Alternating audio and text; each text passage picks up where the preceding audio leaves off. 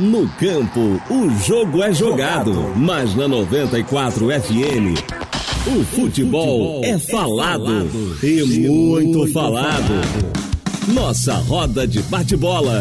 Ops, bate-papo com amantes do futebol iguais a você.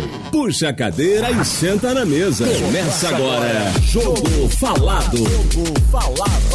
Apresentação: Fred Soares. Salve, salve, amigos! Salve, salve! Hoje é dia 28 de junho de 2020. Começa agora mais uma edição do nosso Jogo Falado. E a gente vai falar muito hoje dessa retomada do Campeonato Carioca. Uma retomada, na opinião deste programa, ainda inadequada, mas começou. Somos uma mesa redonda esportiva.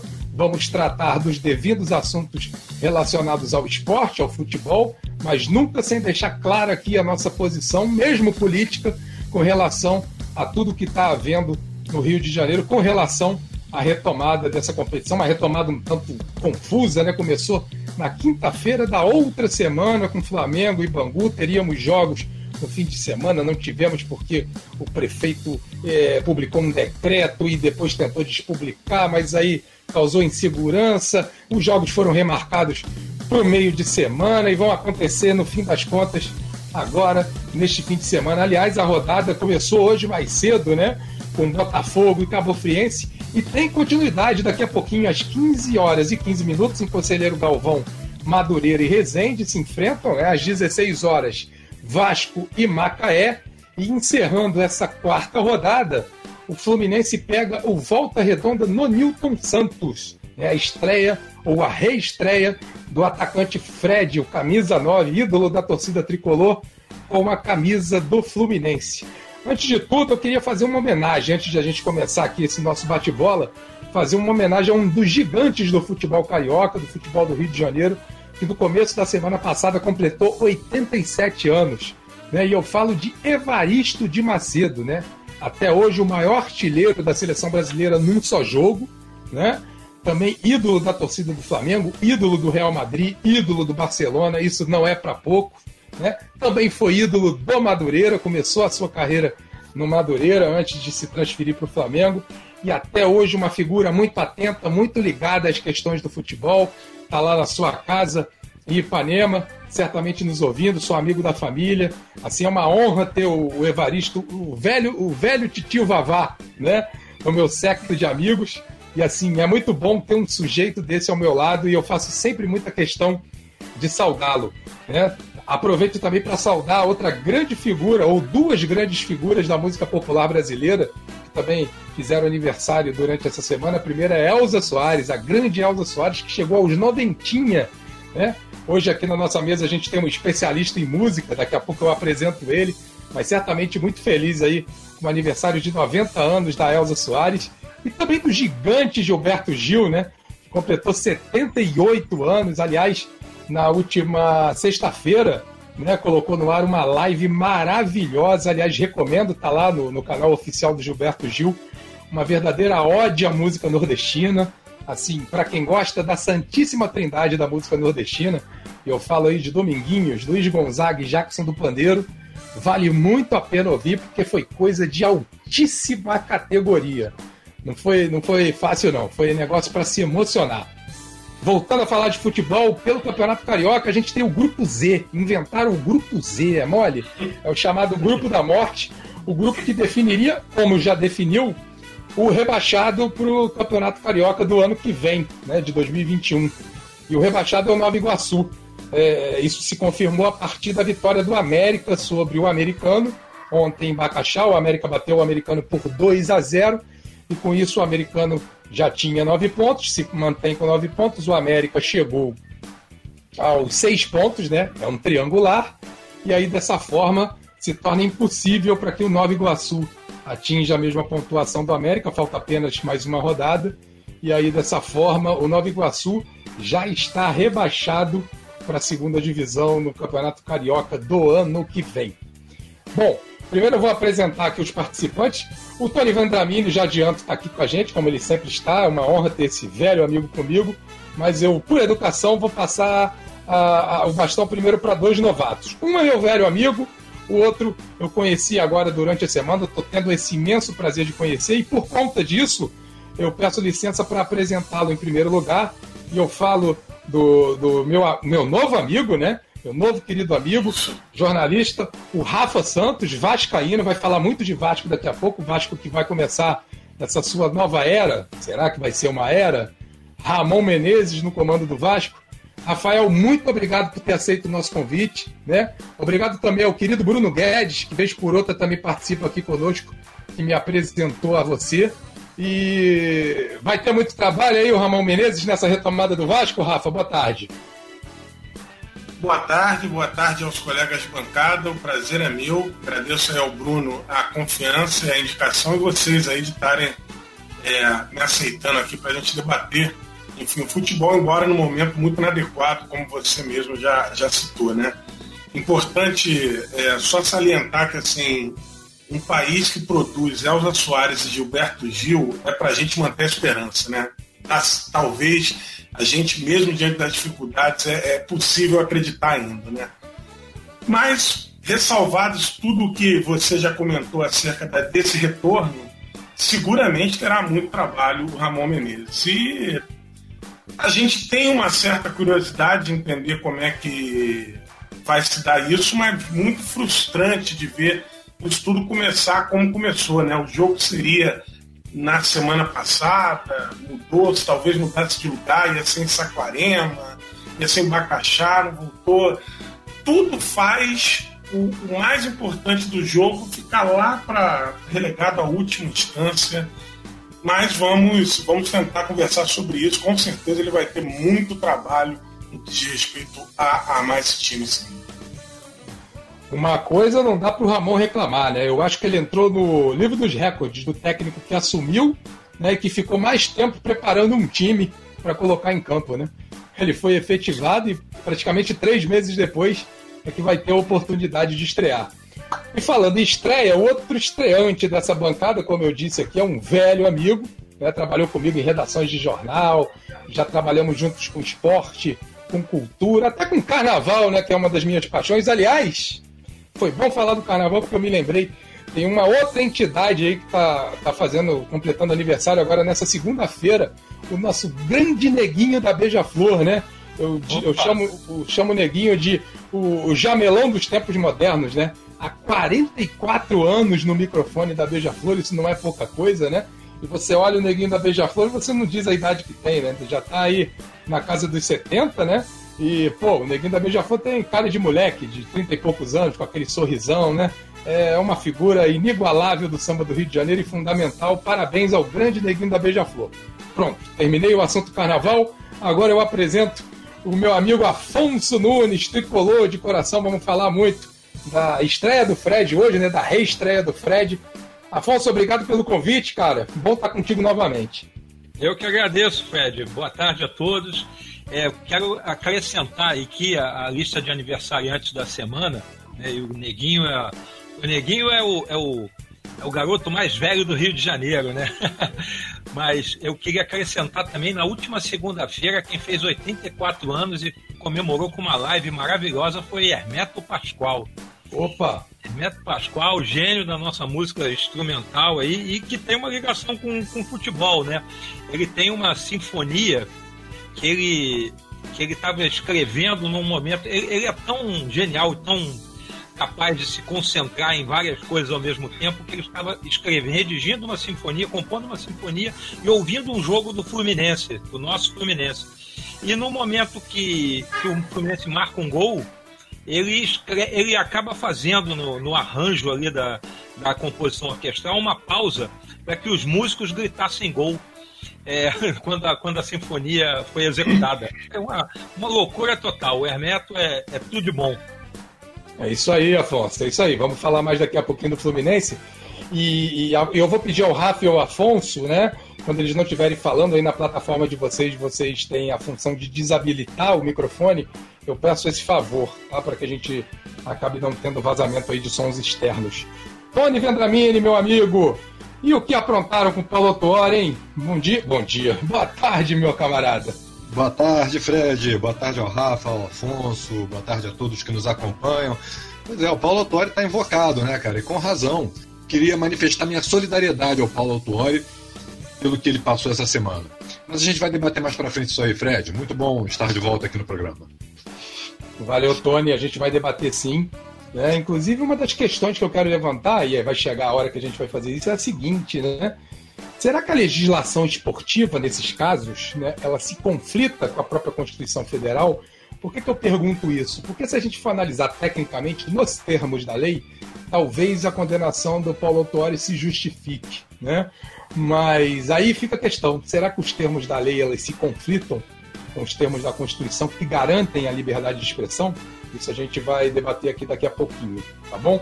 Mas o assunto agora é o Vasco da Gama. Pois é, o Vasco da Gama que volta ao Campeonato Carioca depois de longo tempo, né? Vai enfrentar o Macaé, o Vasco que ainda tem chances de classificação nesse Campeonato Carioca, luta por isso, né? Fez as mudanças que achava que deveria fazer agora no, no começo do, do Campeonato Carioca, né? O jogo é daqui a pouquinho e a, e a 94 FM né, vai transmitir essa partida. Daqui a pouco a equipe comandada pelo Ricardo Mazella e pelo Luiz Carlos Silva. Né? E muito possivelmente o Vasco vai começar com Fernando Miguel, Pikachu, Castan, Ricardo Graça e Henrique. Felipe Bastos, né, que parecia esquecido, volta agora no time titular. Andrei, Bruno César, também outro que parecia fora dos planos e retorna exatamente como titular. E Benítez, Thales Magno, totalmente recuperado de lesão, e o Cano, né, que era a única contratação do Vasco até então, né, até o momento em que o campeonato foi paralisado e que se havia muito bem até aquele momento. Rafael, ou Rafa, vou começar com você, cara. Qual é a perspectiva desse time hoje com relação ao Macaé e jogando mais para frente, né? O Vasco, nesse pouco período de tempo ainda de Taça Rio, tem chance de se reabilitar para conseguir se ombrear com o Flamengo, com o Fluminense nesse Campeonato Carioca?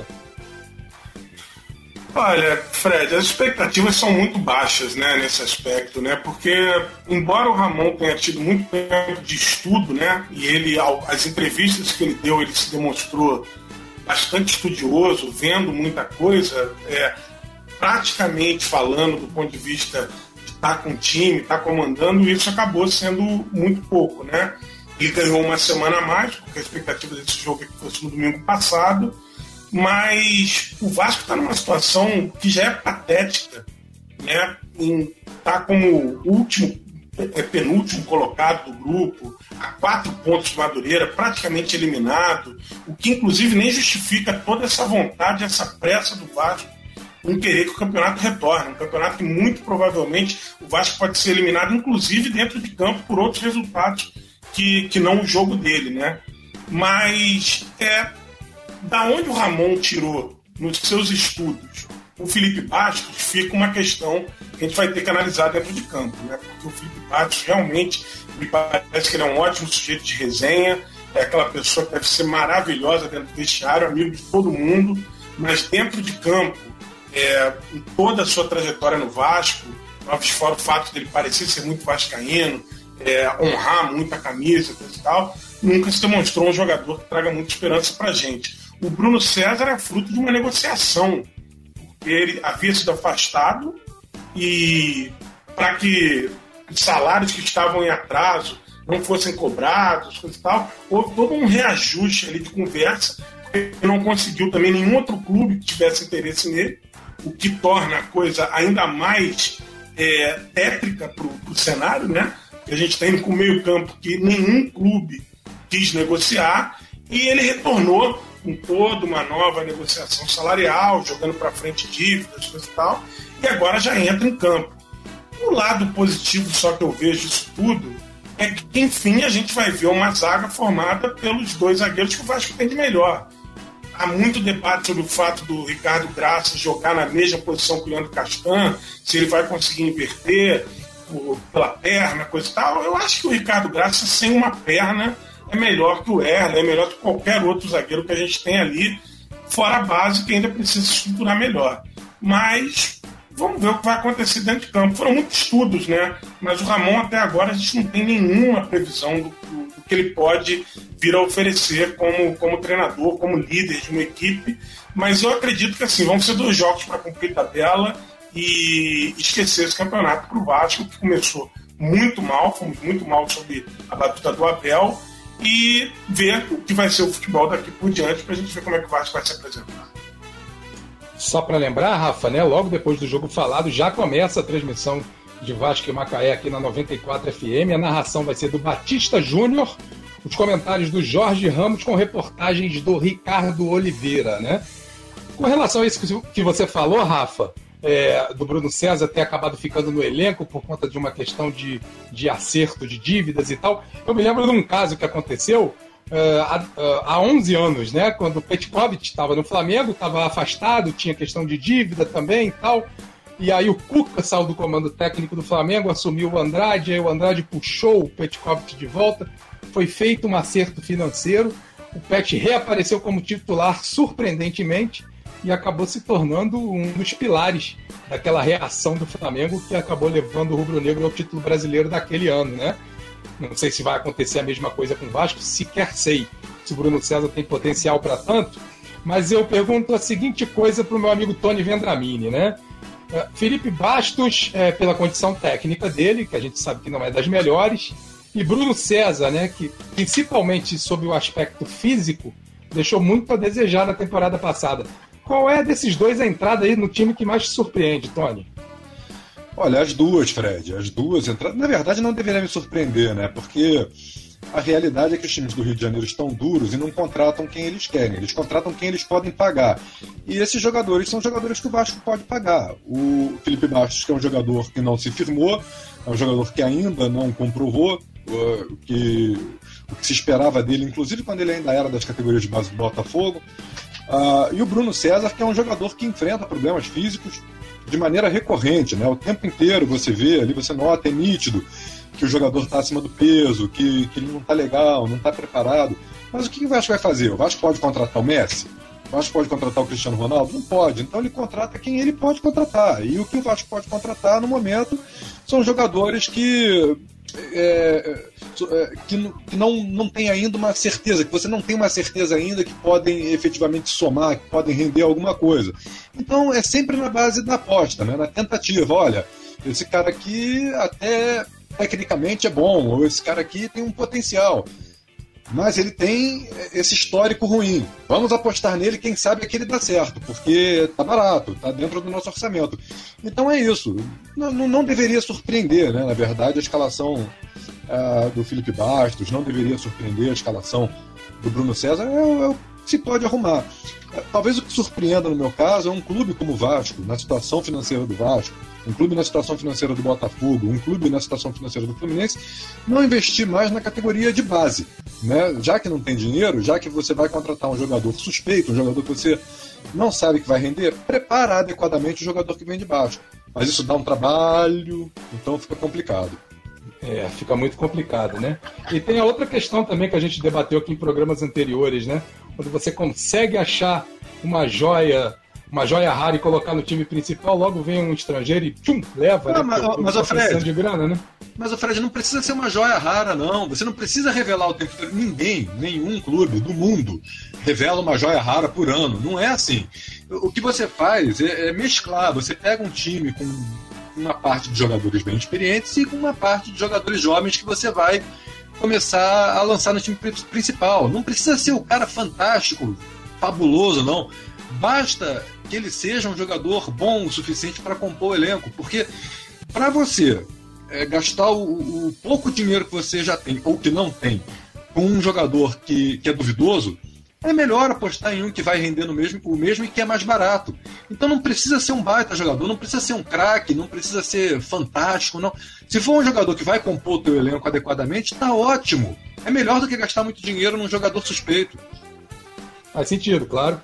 O Ramon, e aliás eu faço questão de chamá-lo de Ramon, né? Porque eu o vi jogar como Ramon, o conheci como Ramon, e agora fica estranho pra caramba chamá-lo de Ramon Menezes, né? Só porque se tornou treinador, não. Para mim continua sendo o bom e velho Ramon, aliás, grande jogador que colaborou bastante em grandes conquistas do Vasco.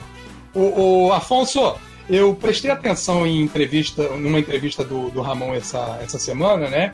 Em que ele enfatizava muito a parte tática e a parte física da, do elenco do Vasco. Ou seja, né?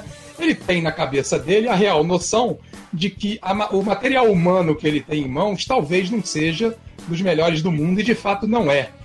Mas a gente Sim. sabe também que no futebol de hoje em dia, né? Quem consegue se montar minimamente do ponto de vista físico e tiver um bom trabalho tático, né?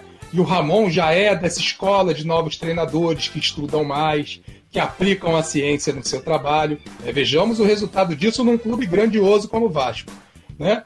Mas você acha que o Vasco, com esse elenco que tem, né, se adequando a essa situação, enfatizando na parte física, enfatizando a parte tática, ele pode pelo menos formar um time competitivo e aí isso já projetando o Campeonato Brasileiro, né? Pois é, Fred. Se não tem talento, né? Se não existe talento no, no, no elenco do Vasco, né? Ou no, no, elenco de outras equipes aí, a solução é realmente aprimorar a parte física, trabalhar a tática bem, muito bem fechadinha ali, né? ter uma, uma noção né, do que todo mundo tem que fazer, e, e nisso eu corroboro com a posição do Tony. É, trabalhar com a base nesse momento é mais do que adequado. Em boa parte da, do, dos clubes, pelo menos dos grandes clubes, espera-se que as divisões de base trabalhem é, a, seguindo um pouco a filosofia do, do time de cima, né, da equipe, da equipe profissional principal do, do clube. Então, espera-se que você possa ter jogadores para suprir determinadas posições ali com muito mais é, muito mais é, engajamento, né, digamos assim, do que simplesmente recorrer a, a, a, contratações externas simplesmente porque estão mais baratas, estão mais acessíveis. Acessíveis por acessíveis, eu acho que as experiências na base sempre são muito bem-vindas. O, o Fluminense é, é, é um pouco recorrente nessa prática, mesmo quando não, mesmo quando tinha dinheiro. O, a contratação do German Cano, né, foi o Machado, né? Sem dúvida. Acho que é o, artilheiro do Vasco no ano. Né? O Rafa deve ter essa informação, não tenho aqui. Mas assim, toda vez que eu olhava Sim. um jogo do Vasco, o Cano estava deixando dele. Então, assim, ele já estava produzindo bastante.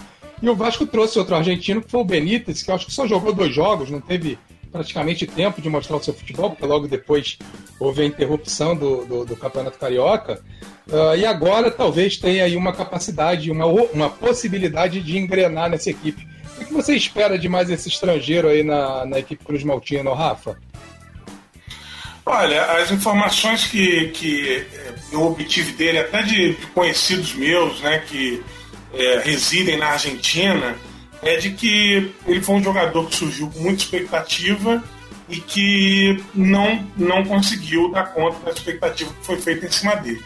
Né? Então, talvez novos ares, enfim, um outro país, um outro clube, clube grande, perdão, possa motivá-lo a ir além do que ele já foi até, até agora. Né?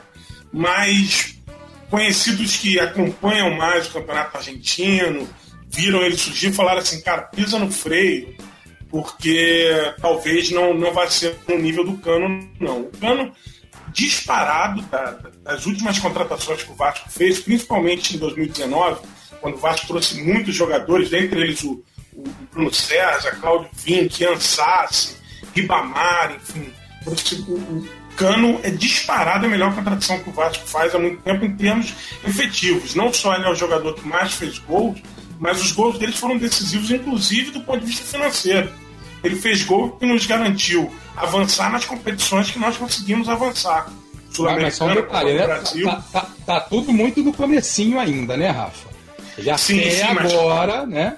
Até, até agora, sem sombra de dúvida. Mas assim, pro que a gente vinha tendo dentro do Vasco, é, porque a gente tinha visto de últimas contratações, e aí eu estou falando de é, nos últimos 3, 4, 5 anos, que a gente contratou é, jogadores como é, Bruno César, é, e aquelas contratações, Max Rodrigues, é, outras contratações que assim não tinham como surtir efeito.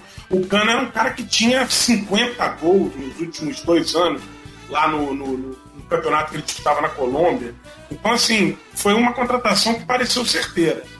A expectativa é que ele, havendo um time que consiga minimamente colocar ele para finalizar, o que ele já demonstrou ter capacidade de fazer lançamentos, tocar tão prato diferenciado na bola dentro da expectativa atual do Vasco, é que isso, se o Ramon conseguir organizar, pode ser que seja alguma coisa que melhore, né?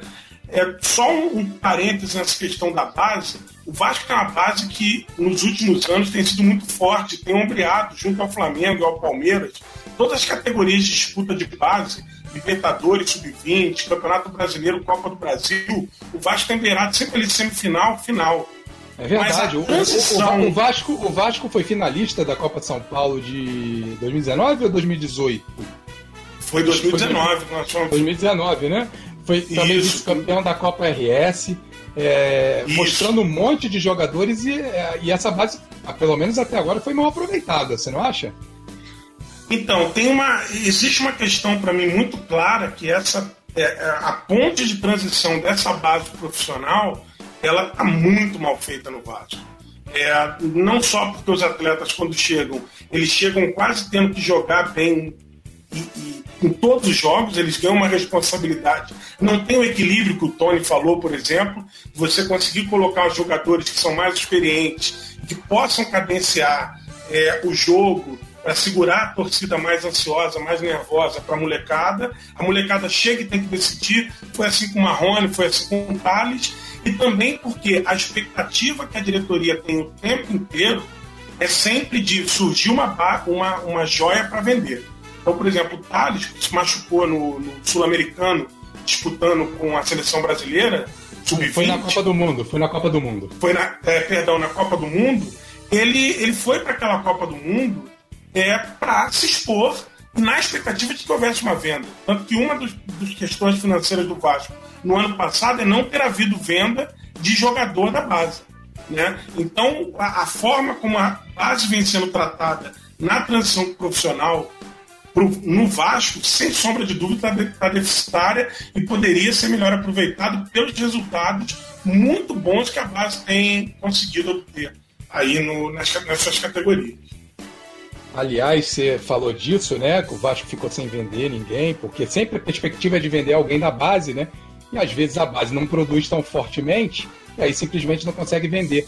E aí eu estava lembrando, né, como era da tradição do futebol do Rio de Janeiro, é, trazer jogadores do futebol nordestino, do futebol do interior, né? Estavam sempre surgindo jogadores assim, aí eu fico com isso na cabeça. Esses jogadores simplesmente desapareceram, né? ou simplesmente os clubes não vão mais atrás e não descobrem, né? Isso evidentemente é um assunto para um outro programa, né? Mas que talvez ajude a explicar muito o decréscimo na qualidade do, do futebol do, do, Rio de Janeiro no atual momento. Porque assim, se não fosse alguém ligado e lá, lá no, no Recife buscar o Juninho Pernambucano e o Leonardo, né? Falecido Leonardo, falecido até recentemente, né? E lembrando sempre que o Leonardo, o Leonardo que era a estrela da companhia, o Juninho veio de O Juninho era o né? contrapeso, né? Era o contrapeso, é, foi o contrapeso. E o, e o Juninho acabou se revelando como um dos grandes ídolos da história do Vasco. E aí, se a gente voltar nos anos 60, 50, aí vai ter uma coleção de jogadores dessa categoria. Ô, ô Afonso, o, o, Rafa aí comentou da questão da base, e aí eu me lembrei de ti, porque você é fluminense, você tem muitos amigos lá dentro, inclusive, e o Fluminense é notório produtor de grandes jogadores da base, né? Inclusive, recentemente, os vendendo até cedo demais, né? Pelo menos para o meu gosto. Uh, então, e, e, o Rafa falou que essa transição é que está sendo falha dentro de São Januário. No Fluminense isso não acontece, essa transição é bem feita, tanto, tanto é que os jogadores que entram se destacam e rapidamente são vendidos. É, o que, que é exatamente essa transição? O que, que precisa para ela ser bem feita? Bom, o, é, lamentavelmente vendendo realmente muito cedo antes da hora. E até quando você fala dessa questão dos jogadores, dos jovens talentos do Nordeste e de outras regiões do país, a gente começou a verificar nos últimos anos que esse pessoal está indo direto para a Europa, né, para as ligas menores. Né? Há jogadores que começaram a despontar no futebol europeu e que nós nem sabíamos da existência deles né, quando estavam no Brasil. Então, acho Deco, que... Deco, Hulk. Deco, Exatamente. Então isso acho que isso explica um pouco o fato né, de que o, os próprios clubes do Nordeste também querem fazer caixa é, de, vendendo seus valores. Agora, nessa questão do Fluminense, é, o, de fato, há, há uma é, é, uma orientação hoje é uma orientação política, é ditada muito pela ordem econômica, né? Mas é, e as contratações que são feitas fora do escopo da base são acabam sendo muito pontuais, né? Nas posições onde realmente você percebe que você não consegue é, ter uma, uma um, um rendimento, um, um exemplo clássico do Fluminense nos últimos anos é a lateral esquerda. O Fluminense não tem lateral esquerda é, é, não, não tem revelado nenhum. Até revelou um que foi o Léo Pelé, mas que foi muito perseguido pela torcida e precisou sair do Fluminense para encontrar a paz e o futebol dele. É um bom jogador, aliás. Ah, tá no Internacional hoje, né? Exato. É, fez uma passagem no Bahia, né? É, muito boa e acabou agora se transferindo para o Inter. Enfim, é, às vezes é, o, o, jogador da base também tem esse problema, ele não tem paz para trabalhar porque a expectativa acaba sendo muito grande em, em, cima dele, né? Isso, isso é um problema. O psicológico tem que é, tem que ser levado em conta e, e, a torcida ter mais paciência. Agora, do ponto de vista dessa transição, é, é, a receita não é a receita não é miraculosa e nem é, nem é muito nova, né? É, é, é lançar aos poucos na medida das oportunidades. Eu sei que em alguns momentos alguns jogadores são lançados em cima da hora, numa, às vésperas de uma partida importante. E um caso que eu me lembro muito, né, que sempre me vem à cabeça falar de jogadores da base que se vem na necessidade de estrear no time de cima numa partida importantíssima. Eu me lembro do Casagrande, pelo Corinthians, a primeira partida dele, que ele foi escalado às pressas por contusão dos titulares, né, do titular e do primeiro reserva, do segundo. Ele teve que jogar contra o Palmeiras e marcou três gols, né? Então, quer dizer, a, a estrela também favorece, né? Quando você tem quando você tem estrela e, e, começa bem assim, mas também pode começar marcando três gols e na partida seguinte desaparecer, né? Aí vai muito da personalidade também do garoto. Mas não vê o caso do Bugica lá no Flamengo? Sim. O Bugica e tantos outros, né? O Fluminense teve o Parraro, que não era da base, mas que fez uma estreia lá, marcou três gols no, contra o Bangu, driblou meio time do Bangu antes de entrar com bola e tudo. Na partida seguinte, ele praticamente desapareceu. Isso foi nos idos de 1979. Mais recentemente o Lene, né?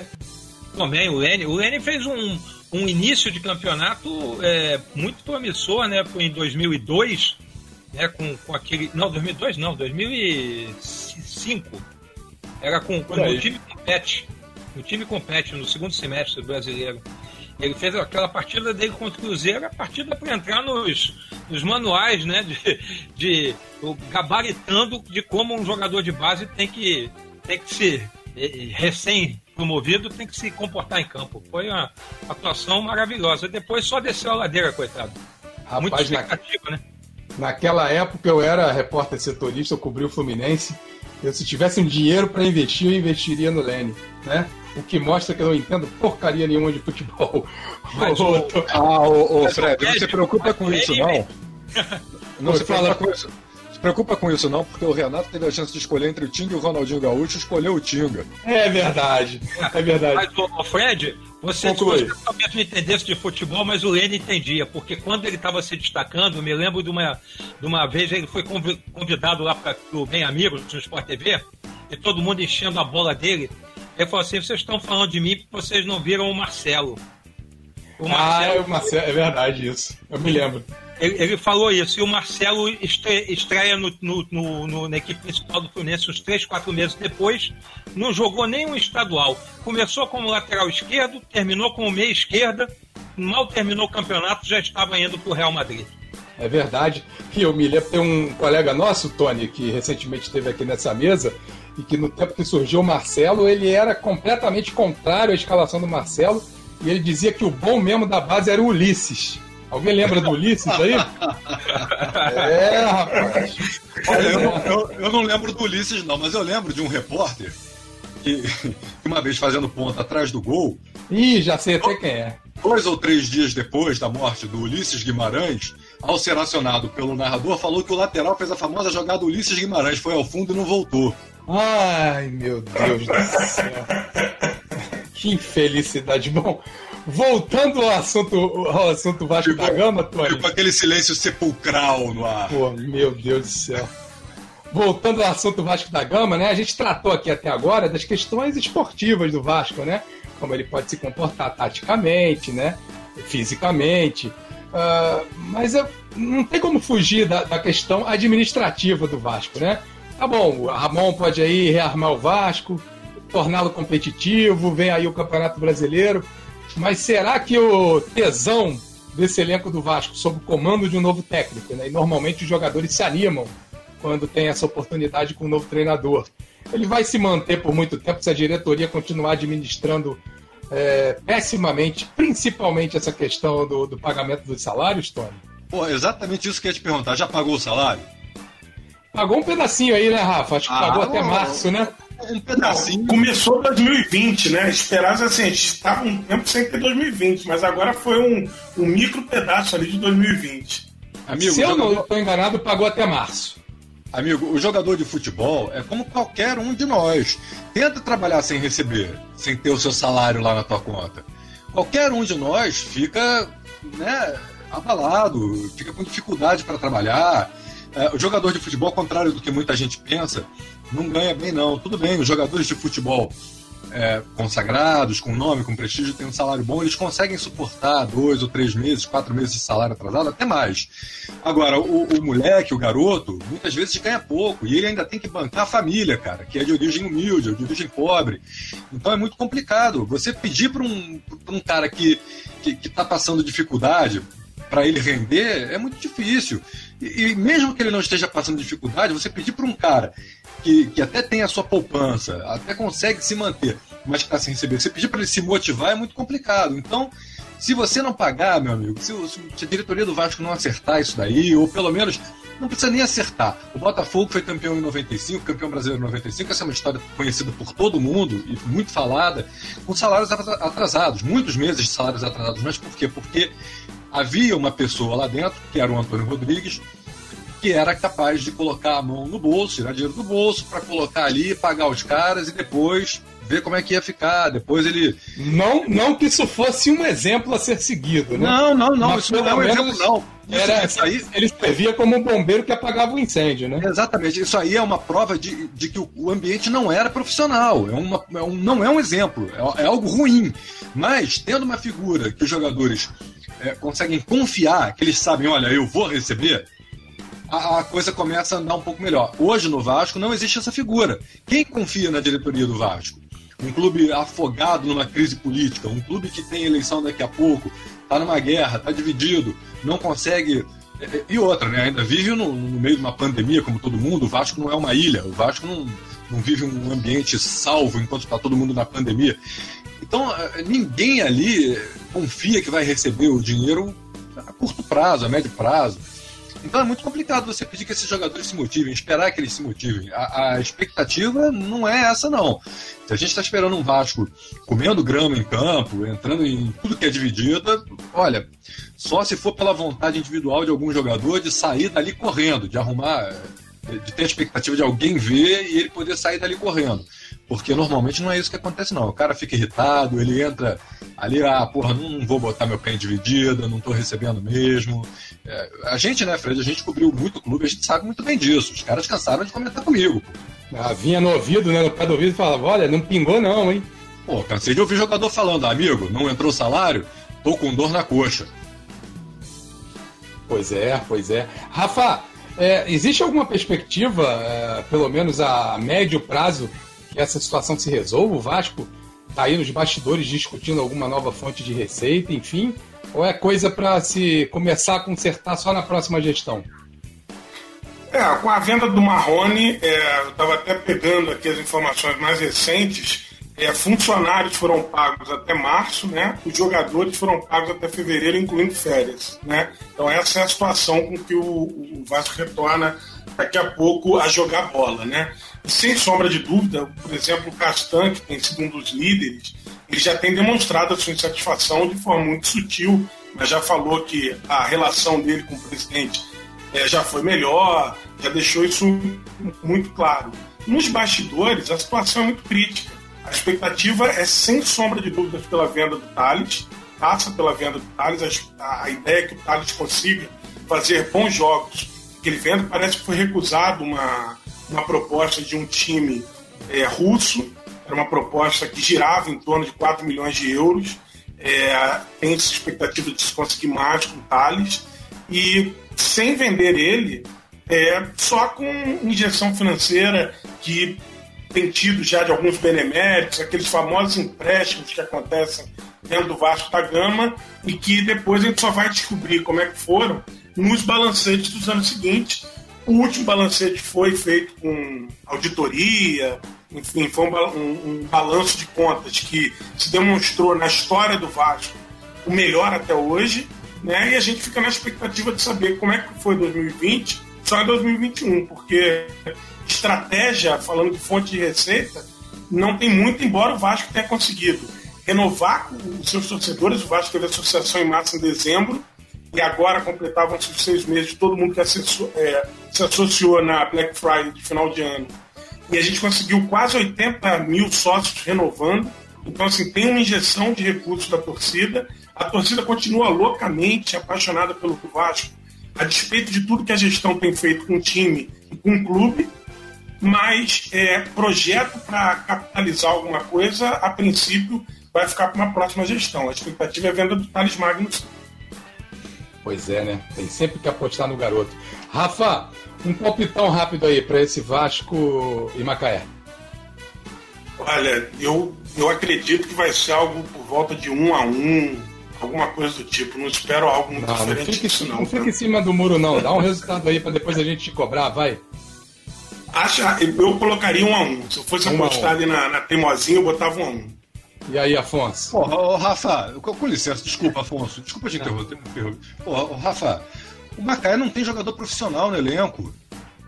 Mas o, o Altos do Piauí também não tinha. O Altos não. do Piauí também não tinha. E a gente teve dificuldade para enfrentar o Altos do Piauí. Os caras tiveram que catar 12 jogadores amadores lá para inscrever no campeonato, para dar prosseguimento ao campeonato. Pô, não é possível que o Vasco não consiga vencer um time com 12 amadores, cara. Se isso acontecer, amigo, pô, vai para mudar tudo, né? Pô, mas já? O Ramon é. vai estrear agora? Peraí, eu, eu acho cara... que já tinha que ter mudado, mas, não, mas pra eu, mudar, eu... Pra mudar, quando eu falo, não é o técnico, não, Fred, é pra mudar tudo no clube. É, Entendi. mas eu acho que o, o Altos do, do Piauí é um pouco disso. Assim, a gente estava ali com, com, o time já treinando, coisa e tal, e a gente teve muito pouco, inclusive pelo Germancano, né? A gente não é eliminado da Copa do Brasil de forma vexaminosa por um time que era praticamente amador. Então a chance da gente ter uma partida tipo aquela que a gente fez no Piauí diante de um time amador do Macaé não é pequena para o que o Vasco tem apresentado em 2020. Aproveita e emenda o teu palpite aí então, Tony. Pô, palpite vai ser, vai ser um massacre, cara. Mesmo com todas as limitações do Vasco. Pode botar em 6 a 0 Quê? É, vai ser. Ô, apostou, vai, vai, tá, já, já tá ligado, já tá logado aí no site de aposta? Não, eu tô confiando. Olha só, eu tô confiando, eu tô confiando que de um lado vai ter, vão ter 11 jogadores profissionais e do outro lado vão ter 11 jogadores amadores. Entendeu? Eu tô confiando nisso. Se você tem um jogo de profissional contra amador, o profissional tem obrigação de golear. Isso é verdade. Afonso, e você? É, considerando, né? Considerando que o Vasco voltou aos treinamentos antes, né? Tá com um treinador novo aí que tem uma aposta aí tática aí que espero que, que seja, esteja sendo bem assimilada pelo elenco, né? E dada a disparidade entre as duas equipes, por mais que o Vasco tenha suas deficiências, não dá nem para comparar com o elenco do Macaé.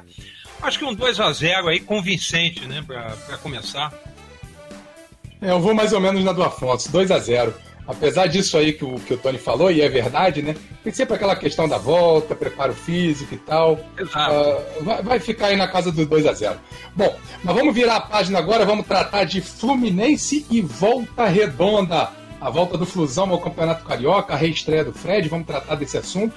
Aliás, a gente vai transmitir, né? A 94 FM vai transmitir essa partida hoje com a narração do Rafael Luna e os comentários do Cláudio Afonso. O jogo começa às 19 horas lá no Newton Santos, né? Como eu disse, a reestreia do Fred, grande ídolo tricolor, mas eu quero começar com outro assunto e eu vou rolar a bola pro Afonso, que é o tricolor aqui da mesa.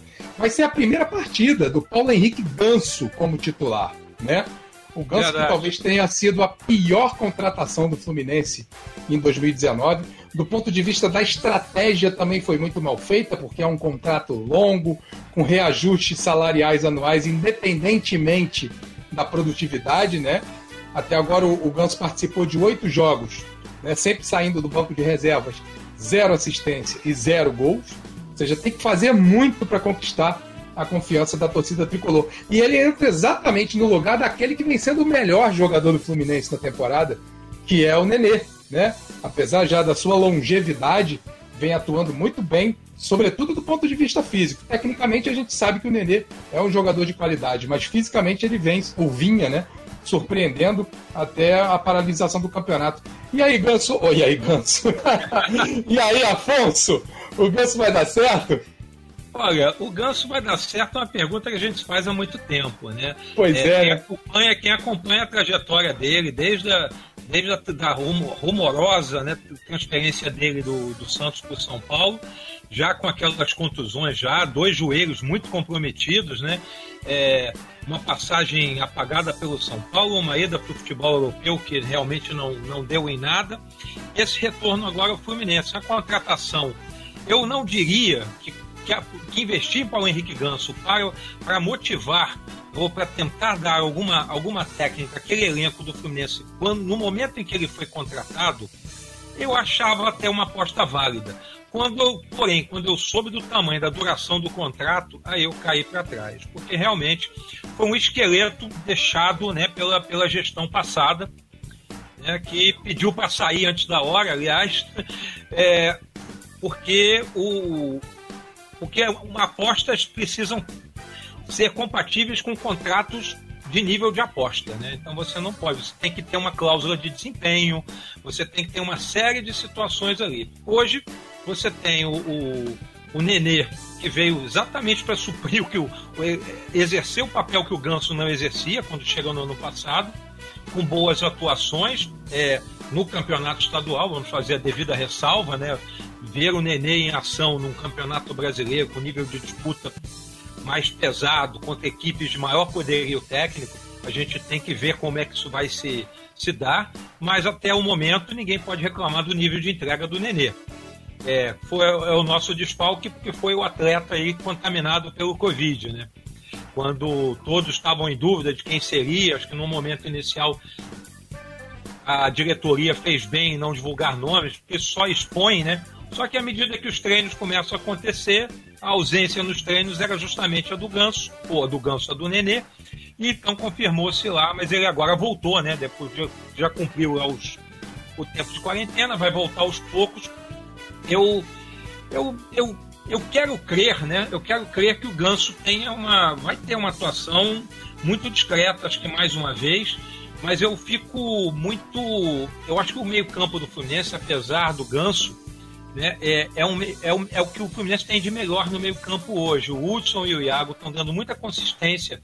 Ali são dois volantes que sabem jogar, né? Eles sabem ir para o jogo, além de, de marcar, da combatividade. E o Marcos Paulo, que na verdade ele é sempre escalado no ataque, mas eu vejo o Marcos Paulo, na verdade, como o camisa 10 do Fluminense. Eu também ele, acho. Ele tem a capacidade de armar e, e se ficar ali no, no ataque disputando posição, com Evanilson, com Fred, com Pacheco, ele pode até levar pior, porque eu acho que toda grande atuação do Marcos Paulo se dá quando ele vem de trás. Inclusive, ele é bom em assistência, ele tem um passe vertical, né, que é interessante, ele tem visão de jogo, né? Então, ele é mais útil vindo de trás, ajudando a armar. Aliás, que pena que o Fluminense vendeu o João Pedro, né? Porque uma dupla com Marcos Paulo e João Pedro por mais tempo, né? Seria a Sim. consolidação daquele arco e flecha, né? Tricolor, né? E, e, e, o torcedor mais antigo do Fluminense não tem como se lembrar de Washington e Assis, né? De certa é. forma, a parceria dos dois lembrava, né? De alguma forma, o que esses dois jogadores já falecidos fizeram ali no, no meio dos anos 80. Ô, ô Sim, Tony... estavam sendo chamados de casal sub-20. É verdade, é verdade. Ô, ô, Tony, essa, essa entrada do Ganso no time titular, hein? pode ser algum sopro de esperança para a torcida do Fluminense ou vai confirmar só aquilo que a gente já imaginava, né? Que desde aquela primeira cirurgia do Ganso lá atrás, ainda quando jogava pelo Santos, a carreira dele mudou de uma forma que nunca mais conseguiu ser retomada. É, e depois teve outra, né? São, outra. Os dois, são os dois joelhos, né? Infelizmente, porque talento o Ganso tem. Agora, é complicado o cara com, com um histórico de lesões que ele tem e de uma recuperação ruim. Ele não conseguiu se recuperar totalmente, não é o jogador que era por conta dessas lesões. É, é difícil você ter alguma confiança. Quem sabe, né? Eu, eu quero ter esperança porque eu acho bem, bem chato, bem triste que um jogador com o potencial que ele tinha, que ele demonstrava, não, não consiga jogar, não consiga render ao máximo. Ele... Com 28 anos, Tony. Pois é, ele, ele, é um jogador novo. Eu, inclusive, outro dia aqui no programa mesmo a gente estava discutindo e, e, a gente falou a idade dele. Eu não acreditei que ele tinha a idade que ele tem, achava que ele era bem mais velho por conta do, do ritmo, por conta da, da, incapacidade física. Então, é, assim, é muito triste isso, é muito chato. Mas tomara, tomara. Eu, eu não consigo confiar, não consigo acreditar. Acho que as lesões que ele teve são muito sérias, a recuperação não foi boa. Eu não consigo confiar. E ainda acho que a diretoria do Fluminense fez uma grande besteira no, no, no contrato dele, um jogador com, um histórico que ele tem, com o risco que ele representa, né? É, de, de, ter um contrato longo com aumentos previstos na, no, no, contrato, enfim. Reajustes anuais, né? Pois é, então, tem reajustes anuais, então é complicado. É, eu acho que o Fluminense falhou nessa contratação, precisa justificar a presença do Ganso pelo que ele recebe e assim, ou, ou então não tem ninguém melhor ali para colocar, né? E aí isso realmente é preocupante porque significa que alguma coisa está errada. É, eu acho que, como eu falei aqui no começo do programa, um garoto talvez pudesse compor melhor se o, se o Ganso não está 100%, não está bem, se ele não aguenta 90 minutos. Ainda mais considerando a capacidade de produzir jogadores que o Fluminense tem, né? Que é fantástica, exatamente. Então, é, é, é, o Ganso é só torcer, né, cara? É isso aí, é ver se tem alguma esperança para saber se ele consegue voltar a ser o jogador que era, mas, mas eu, particularmente, não consigo acreditar. É, eu, é, espero, pelo menos, eu espero pelo menos que o Ganso esteja servindo ali no elenco para dar algum algum ensinamento, fazer um, um papel de tutor em relação ao Miguel. O Miguel é a grande promessa hoje do, do Fluminense. Quer dizer, o Marcos Paulo já é, é, uma, é uma aposta aí, é possivelmente vai ser vendido antes do fim do ano, vai ser há uma proposta do futebol francês. Miguel, é. Miguel Thales Magno e o Lázaro do Flamengo são as três grandes promessas que estão hoje no futebol carioca. Sim, exatamente. O, o, Marcos Paulo tem, parece que uma proposta que parece que está para ser encaminhada pelo Lille, né, de 15 milhões de euros, e ele, ao contrário de João Pedro e de outros de, de, Pedro e outras vendas recentes do Fluminense, ele é 100% o passe dele 100% vinculado ao clube. Então, assim, é um negócio irrecusável, né, quando quando surgir essa proposta, ele vai ter que vai ser a, a moeda de troca para fazer o caixa e salvar as finanças do clube no ano 2020. O Miguel Mas realmente o Miguel, é um, o Miguel jogador espetacular. É muito bem trabalhado. Eu quero a opinião do Rafa sobre esse assunto ganso aí, né? É impressionante, é. rapaz. 28 anos né, de idade, um jogador que, que foi protagonista de um fato raro na Europa, né? Ele foi liberado pelo Sevilha, né? Recebeu a sua rescisão sem, sem ônus da parte do Sevilha tendo ainda dois anos de contrato para cumprir. Uma coisa praticamente inimaginável no futebol europeu, né? Os clubes europeus sempre tentam ali um ressarcimento, alguma coisa, mas o Sevilla sentiu que não ia ter comprador e simplesmente liberou para não ter mais que pagar salário. Fala, Rafa. O, o, o Ganso é, é o meu Lene, digamos assim, né? na sua minha culpa. Eu lembro que no, no, no surgimento do Ganso, ao lado do Neymar, eu, houve ali momentos bem no princípio mesmo, que eu achava que o Ganso iria galgar é, posições maiores do que o próprio Neymar. Né? Porque eu via assim, Ganso jogando, aquele moleque ali surgindo, e depois, infelizmente, foi uma sucessão de, de não comprovação daquilo que se esperava. Eu, enfim, como vocês puderam ver pelo meu placar né, para o jogo do Vasco, eu sou um pessimista quanto mais, né? Então eu, eu não tenho muita, muita expectativa de que o Ganso vá é, com 28 anos, e principalmente pela forma como ele se porta nos jogos, seja no Fluminense ou seja nos clubes que ele já vem traçando a sua trajetória, são formas assim quase muito displicentes, é, maneiras assim muito é, tentando se impor por uma técnica que todos nós temos a torcida para que ele consiga demonstrar, mas que ele não vem demonstrando.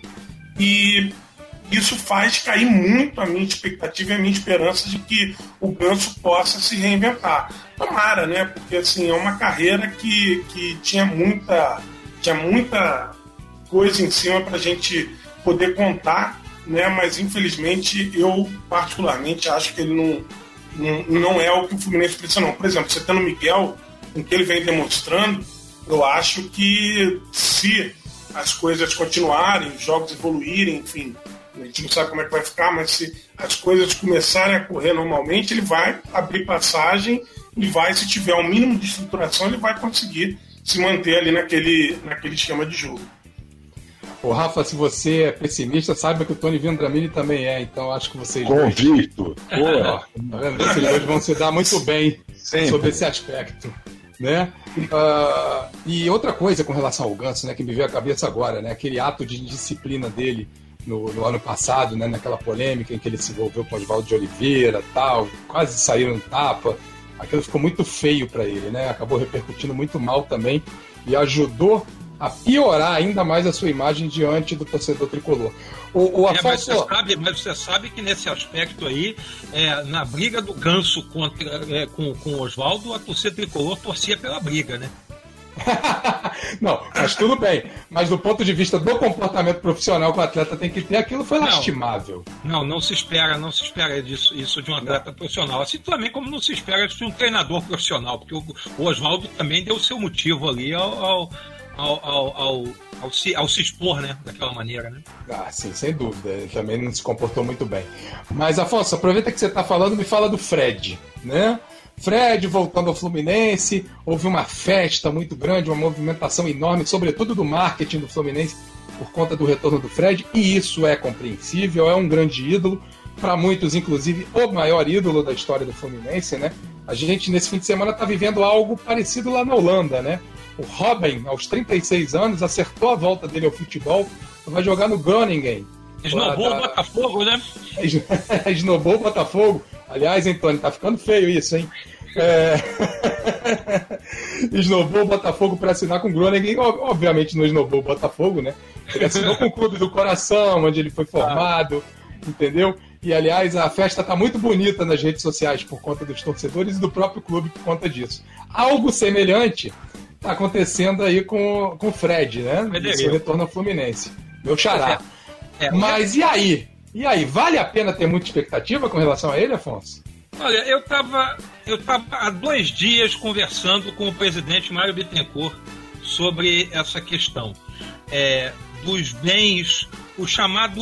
É, eu não estou falando da, da parte técnica, eu estou falando do, dos prejuízos é, intangíveis incalculáveis que o Fluminense teve em termos de receita, e até também prejuízo técnico, porque a gente pode considerar que o Fred não esteja voltando no melhor de sua forma, tal, certamente no seu canto de cisne para encerrar a carreira no clube e, e que ele e que o Fluminense ao dispensá-lo, né, a, a, antiga diretoria, né, ao dispensá-lo, antiga não, a, penúltima, né, a antepenúltima, é, tenha é, jogado quatro anos da carreira do Fred fora e quatro anos de um planejamento de, de receitas né, que ele sempre gerou ao Fluminense. O Fred é um ídolo do, do da torcida do Fluminense, mas ele... Mas, mas me permita, Afonso, naquela ocasião, o ônus que o Fred representava para os cofres do Fluminense era muito elevado.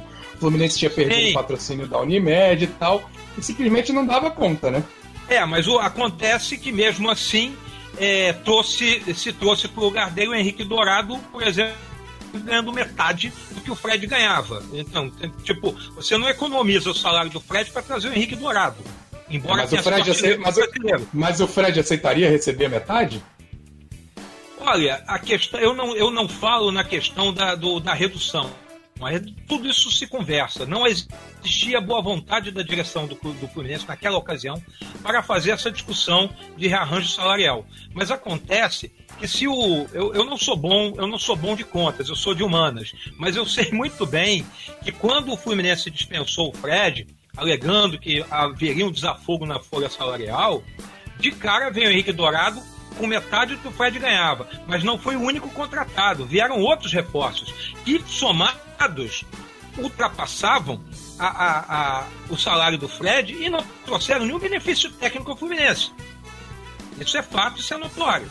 Então, é, e, e, o, e o fato é que o Fluminense perdeu receitas que ele tinha ao ter o Fred. O Fred, o Fred tem idolatria. O Fred, eu me lembro de uma cena, você vai se lembrar também, Fred, do, do, do seu charado descendo no aeroporto do Galeão, do autógrafo para dois meninos com a camisa do Flamengo. Saiu em todos os jornais da época. Verdade. Ele sempre foi assediado por crianças, né? Assim, ajuda na formação de torcedores. Eu nasci numa família tricolor. É, não tinha menor problema em, em, em ser fluminense, já estava lá no, no, meu DNA. Mas quando eu me, comecei a me interessar por futebol, foi quando o Fluminense trouxe Rivelino do Corinthians. Rivelino era o camisa 10 da seleção brasileira. Tinha acabado de disputar a Copa de 74. Chegando maior, maior, jo maior, jogador do Brasil, um dos maiores Era o maior jogador do Brasil na época e um dos maiores do mundo. Era o camisa 10 da seleção brasileira. Não precisa dizer mais nada. Nos anos 70, uma camisa hiper respeitada. Então o Fluminense foi lá, contratou Rivelino com cheque sem fundos. A torcida foi aos jogos e encheu os estádios. E logo, logo o Fluminense tinha dinheiro para pagar o passe Rivelino junto ao Corinthians. Então, assim, você precisa. É, eu estava voltando ao, ao assunto que eu estava tratando com o Mário. O Mário, ele já tinha vivido, conversado comigo já durante a campanha, e ele sempre dizia isso. É, o, o futebol precisa, o futebol precisa de um chamariz. Né? Você precisa de alguém que ajude a alavancar as receitas acessórias, seja na filiação é, ao, ao, programa de sócio torcedor, na venda dos itens, né, dos acessórios do clube, das camisas, dos uniformes, de, de itens personalizados. E agora acaba de, acaba de ser anunciado que o Unesco está criando uma linha.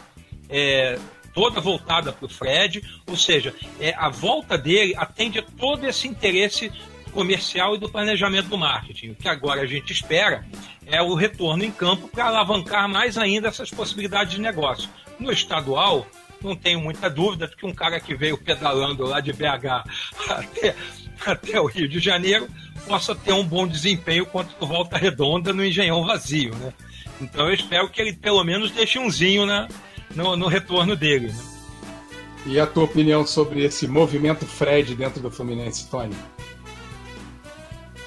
Rapaz, eu acho o seguinte, eu, eu concordo. Eu acho que se, tem, tem, que pensar por que o Fred está sendo contratado, né? Por que ele está voltando para o Fluminense? A, a questão é técnica ou a questão é um modo de criar uma nova receita? Se o, a questão for técnica, eu, eu não, não concordo. Acho que o Fred é um jogador. O Fred é um jogador que já tem 36, 37 anos, vem de uma contusão dificílima, né, ligamento cruzado, que não teve tempo de recuperação porque ele voltou a jogar com seis meses de cirurgia, acompanhei. Ele com seis meses já estava jogando. Isso não é recomendável. Ele não voltou bem, ele teve um ano muito ruim no Cruzeiro. E, então não dá para acreditar muito na capacidade técnica do, do, do, reforço. Por mais que ele tenha sido um baita jogador, já falei isso aqui em outras edições do programa.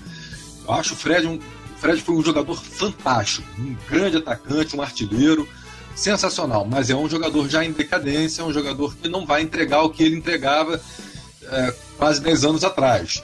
Ele é outro jogador no momento. Uh, agora, se a, a ideia, se a intenção de trazer o Fred for de gerar a receita, né, o dinheiro novo, fazer dinheiro novo entrar na caixa do clube, aí sim, legal. É um, é um ídolo tricolor, talvez o maior, eu considero o maior ídolo da história do Fluminense.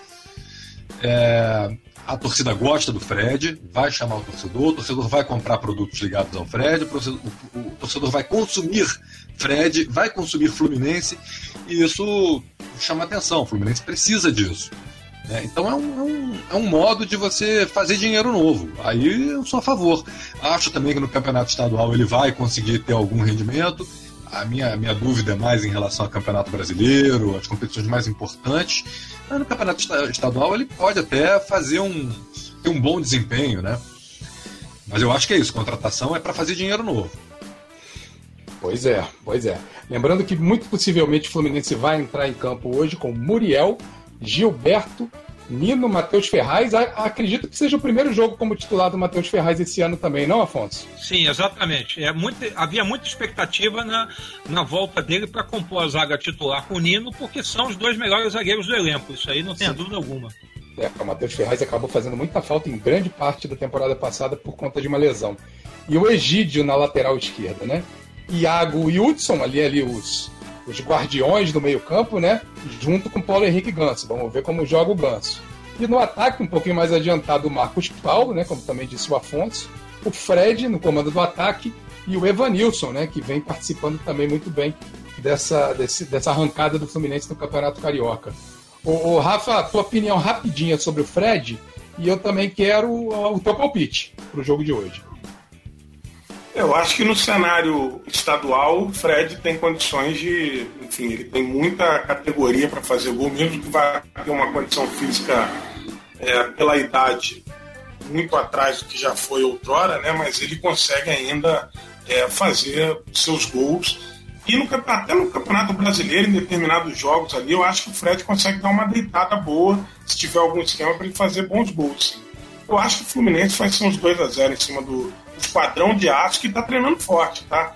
Volta Redonda não tá igual o Macaé, não, tá? Ele tá treinando, tá mantendo alguns de seus jogadores ali mais importantes, tá vindo, mas eu acho que o Fluminense vai dar, pelo que eu me lembro, né, do último jogo, que foi inclusive uma vitória do Fluminense sobre o Vasco, eu acho que vai ser uns 2 a 0 pro Fluminense.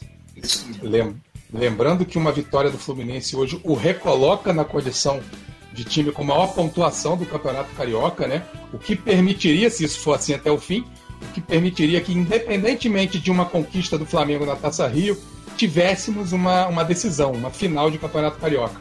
Afonso, a tua, o teu palpite. Bom, eu, eu, eu, nessa escalação aí que você anunciou, que é a escalação provável, eu tenho um senão aí, além do. Não vou nem comentar o ganso, mas.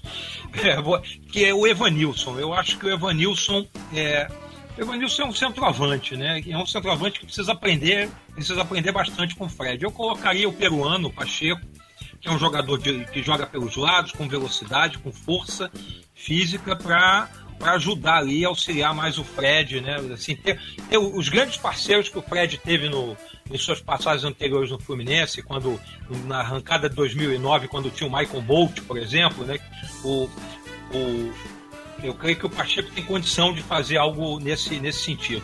Em termos de placar, eu acho que eu acho que dá uns 3 a 1 Eu acho que o Fluminense faz seu dever de casa lá do meio para frente, mas a defesa, talvez pela falta de, de ritmo, ela comprometa como como andar, andou comprometendo em, nos últimos jogos, né? Nos custou, por exemplo, a eliminação da Sul-Americana, né? Essa ressalva que você fez aí até faz sentido, Afonso, mas a gente precisa ver como é que o Fluminense vai jogar.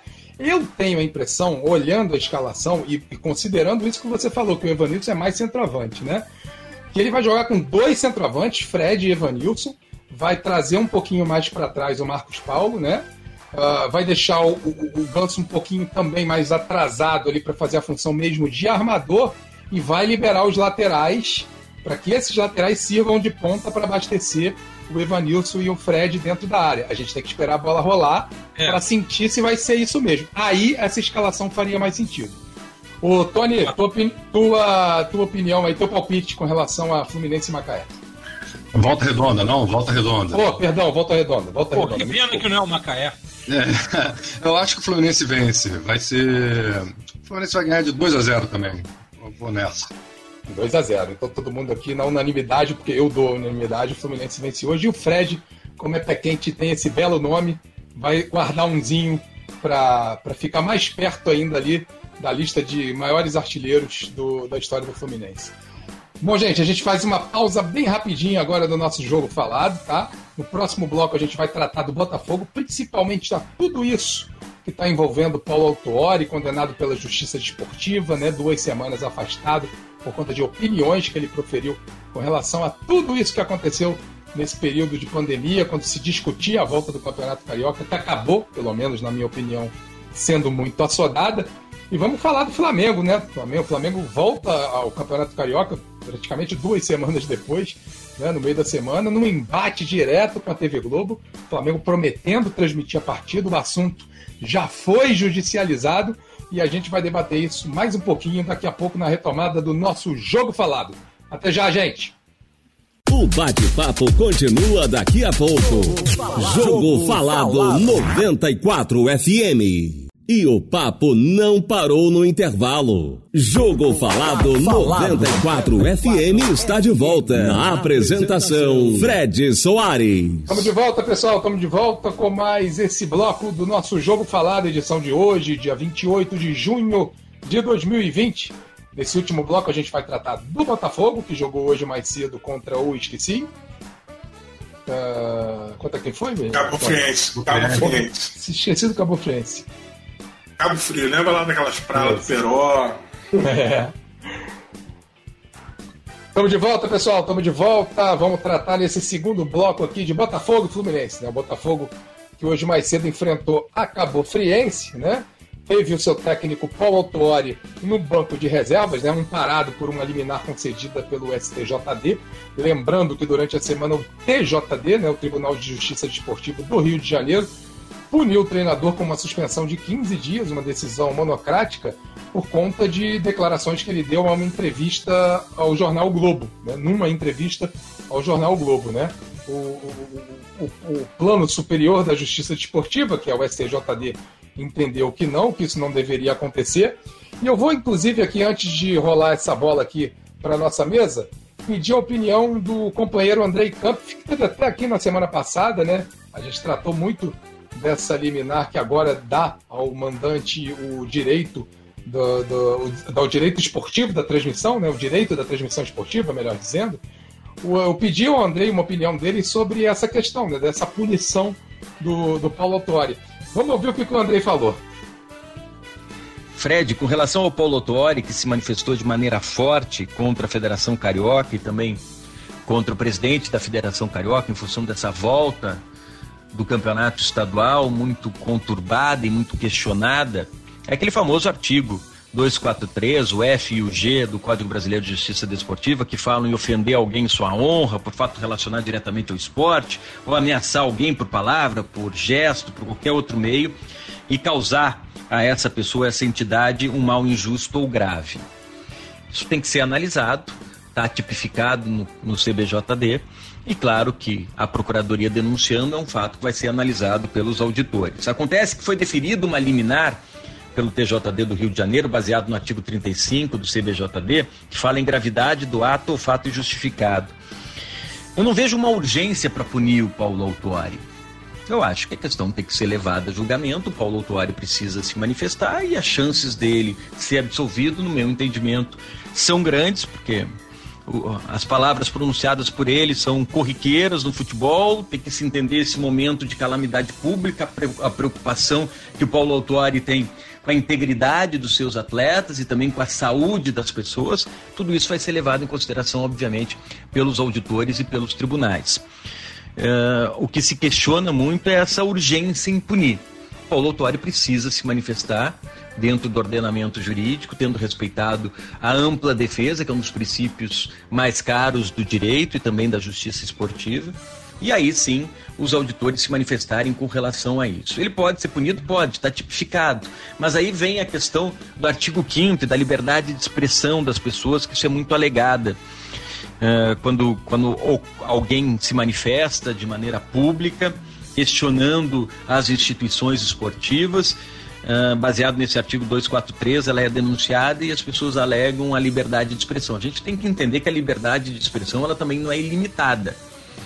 E, e ferir a honra de alguém pode ser punido. Mas só pode ser punida essa pessoa que fere a honra de alguém se as pessoas que avaliam o caso entendem que realmente, olha, a entidade realmente foi prejudicado em função dessa manifestação. Isso não poderia ter acontecido. Olha como a honra de determinada pessoa ficou em função da manifestação do acusado. Uh, então, são pessoas que têm que ser analisadas. Não, não justificaria uma punição sem seguir todo o processo legal, sem ouvir o Paulo Autuori, sem a apresentação dos fatos, sem que os auditores escutem e apurem tudo da melhor maneira possível. Obrigado, Andrei Campos. Obrigado. E parece que os auditores do STJD, né, ouviram exatamente o que você falou, Andrei. E foi exatamente a decisão é, baseada nisso que você falou que, o, que, os auditores, ou o auditor, né, tomou, tomou a favor do, do Paulo Autori. Acabou sendo uma decisão justa, né, mas que não deixa de externar ainda esse lado retrógrado da, da, do Tribunal de Justiça Desportiva, né, que de certa forma é, tem embasamento legal, mas que não considera o real contexto do futebol, né? E, aliás, esse é o grande problema, né? O TJ dele ser regido pelos ritos da justiça comum, né? O que coloca, de certa forma, algumas amarras nas decisões. Mas, enfim, eu rolo essa bola para o Tony Vendramini, que tem uma opinião bem formada com relação a isso, Tony. Ah, sobre o tribunal funcionar como justiça comum ou sobre a punição do autor? As duas coisas, vamos juntar. Não, você tem razão. Para começar, eu, eu acho que ah, você tem toda a razão, o, o, rito da justiça comum não deveria ser aplicado no Tribunal de Justiça Desportiva. Uma coisa é uma coisa, outra coisa é outra coisa, são coisas completamente diferentes. Aliás, nos, grande, nos grandes centros esportivos do mundo não é esse formato, né? É, é inclusive é tribunal de pena, né? Ah, existe uma punição específica para cada, ah, para cada ato indisciplinar, né? Uh, e, e aí o jogador que for punido, quem for punido, o treinador, enfim, quem for punido, quem cometeu alguma infração e for punido, pode recorrer. E aí apresenta a sua defesa. É uma outra, enfim. A, a, pessoa tem o direito à ampla defesa, como garante a nossa Constituição também, né? Mas é um, é um outro processo, é um outro tipo de processo, que eu acho mais adequado à esfera desportiva. Mas não, exi não, não existe liminares, não existe telas antecipadas. No que tange as questões esportivas, né? Deixando exatamente, claro. exatamente. No que tange as questões esportivas. Agora, sobre o que aconteceu ao Paulo Autor, é um, é um, é um absurdo. É um absurdo. Isso fere a, a, a, expressão, o direito de expressão do cara, ele ter a expressão de, ele tem direito de dizer que aquilo é um absurdo, que parece jogo de carta marcada. É, isso aí é uma opinião é uma expressão, é um modo do cara dizer, de, de ele expressar o seu inconformismo. Um absurdo que é realmente a, a Federação de Futebol fazer toda a pressão que fez, o Flamengo, o Vasco, eles fazerem toda a pressão que eles fizeram para que o campeonato voltasse no pior momento possível, com tantas mortes acontecendo, com o hospital de campanha funcionando dentro do Estado. É, as pessoas minimizando né, o que está acontecendo, o que nós vivemos, a pandemia. E o Paulo é um cara muito correto, cara. O Paulo Tuori é um cara que, que, quem conhece, quem já cobriu o clube com ele, quem já conviveu, quem já o entrevistou, quem conhece a trajetória do Paulo Tuori, sabe que ele é um cara muito correto. E ele é um cara que realmente se irrita quando ele vê alguma coisa errada. E, eu não esperava outra postura do Paulo Autuori. Quando... E, e, e, por conta dessas irritações, ele toma medidas extremas, ou decisões extremas, né? como a de se demitir. Ele Sim, ele já... do Botafogo durante a semana, né? Ele já fez isso em outros clubes. Ele já fez, fez isso em outros clubes. Fez. Ele, ele, ele, fez, ele fez isso no próprio Botafogo, numa outra oportunidade. Fez isso no Flamengo, e eu cobri o Flamengo nessa ocasião. Ele pediu demissão dentro do vestiário do, da, do estádio de Moça Bonita, né, depois de uma derrota do Flamengo para o Bangu. E agora, recentemente, no comando do Nacional de Medellín, até depois de uma derrota para o Fluminense. E como dirigente do Fluminense, isso também aconteceu. Pois é, o Paulo Torre é um cara muito sério, é um cara que não admite. Ele não admite sacanagem. Pra gente falar o português bem claro aqui. Quando ele vê alguma coisa errada, ele realmente larga o barco, ele fala, não vou participar disso. Então, não esperava outra postura do, do Paulo Torres. Ainda bem que o Botafogo, os dirigentes do Botafogo se reuniram com ele e convenceram o Paulo do seguinte, cara, se você pedir demissão, você não. Você vai prejudicar o Botafogo. Você vai se livrar de um aborrecimento? Vai, mas você vai prejudicar o Botafogo, pô. Não é justo também. E conseguiram convencê-lo a permanecer então. Agora, é uma, é uma atitude arbitrária da federação, uma atitude ditatorial, que, que coaduna com as práticas da Federação de Futebol do Rio de Janeiro. Né? A gente pode falar porque a federação não pode punir a gente, né? Então a gente pode falar à vontade. Então é, é, é, é muito frequente esse tipo de, de, atitude, as arbitrariedades, a, maneira como a Federação de Futebol conduz o futebol do Rio de Janeiro, e não é na gestão atual apenas, isso daí é um processo de, de mais de 30 anos, 40 anos, que a gente está vendo o futebol do Rio de Janeiro caminhar, sabe, de um modo autoritário, com desunião, com uma disputa de poder, com todo mundo querendo levar vantagem. E nesse, e, nesse período, né, o São Paulo atropelou o Rio de Janeiro. E outros estados também passaram à frente. E a gente ficou aqui brigando. e tendo esse tipo de postura, arrogante, autoritária. Então, o, o Fred, é isso. As, as consequências são essas. O, a Federação de Futebol do Rio de Janeiro administra desse modo, com, com mão de ferro, com o apoio de quem acha que vai levar vantagem ao apoiar. E, e, sabe, e a credibilidade do campeonato, da federação, a competição fica é, desacreditada, tudo isso vai por água abaixo. É, é, mais um triste episódio apenas, num campeonato que já viu WO duplo, já viu o jogo até 53 minutos do segundo tempo, que é a hora que sai o gol da virada. Sabe? É, é uma, é uma atitude patética em cima da outra, ano após ano, um campeonato patético, campeonato apelidado de Caixão, né? Caixão 2002. É isso aí, não tem credibilidade nenhuma. O, o, Campeonato do Rio de Janeiro, se eu fosse dirigente, mandava time de juniores disputar. Ah, não quero disputar esse campeonato, vai time de juniores. Porque não tem credibilidade realmente. A suspeita do Paulo de que é um jogo de cartas mar marcadas é uma, é, é uma suspeita compreensível. É uma suspeita compreensível, porque não há credibilidade na competição. Não há credibilidade dos dirigentes que comandam a federação e nem dos dirigentes de futebol do Rio de Janeiro.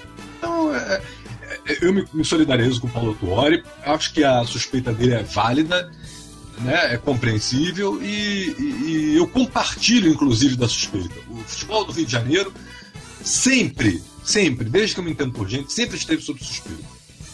Você falou, né, Tony, dessa condição do Paulo Tuori de ser muito querido pelas pessoas com quem ele trabalha, né? E assim, foi muito bonita a manifestação dos jogadores do Botafogo agora, no fim da, da, da, da tarde desse sábado. Os jogadores escreveram ou publicaram né, uma nota é, se solidarizando com o treinador, e eu vou ler aqui a íntegra da nota, que diz o seguinte... Só, só um minutinho, Fred, só, só, só te interromper, desculpa te interromper a respeito do Paulo, eu participei de uma live há uma semana, e, e quem comandava a live era um amigo meu, jornalista, o Fernando Andrade, e também o, o, o Daniel, que foi atacante do Botafogo no final do, dos anos 90 início dos anos 2000, era um atacante dos juniores que, infelizmente, muito promissor, mas infelizmente subiu para a categoria, para os profissionais no pior momento possível, né? no momento que o Botafogo era rebaixado para a segunda divisão pela primeira vez, ele acabou queimado, né? foi, foi fazer carreira na Suécia, enfim. E aí, quando eu falava do Paulo Autuori, o, o Daniel, na hora, me interrompeu e falou assim: foi o melhor treinador com quem eu trabalhei. Então ele tem realmente, ele é um cara muito querido, ele é um cara muito autêntico, é um cara muito, muito sincero e é um cara que agrega, as pessoas gostam do Paulo Autuori.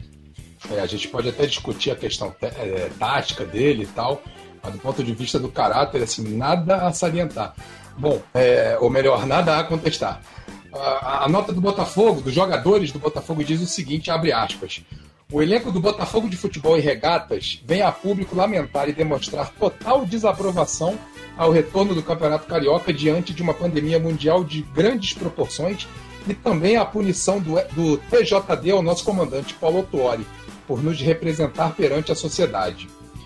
Somos apaixonados pelo que fazemos. O futebol é a nossa vida, mas entendemos que o momento não é o ideal para colocar novas vidas em risco diante de um cenário em que a contagem de mortos, infelizmente, é diária. No aspecto esportivo, necessitamos de tempo para preparação e prevenção de lesões, o que se torna inviável com um retorno prematuro.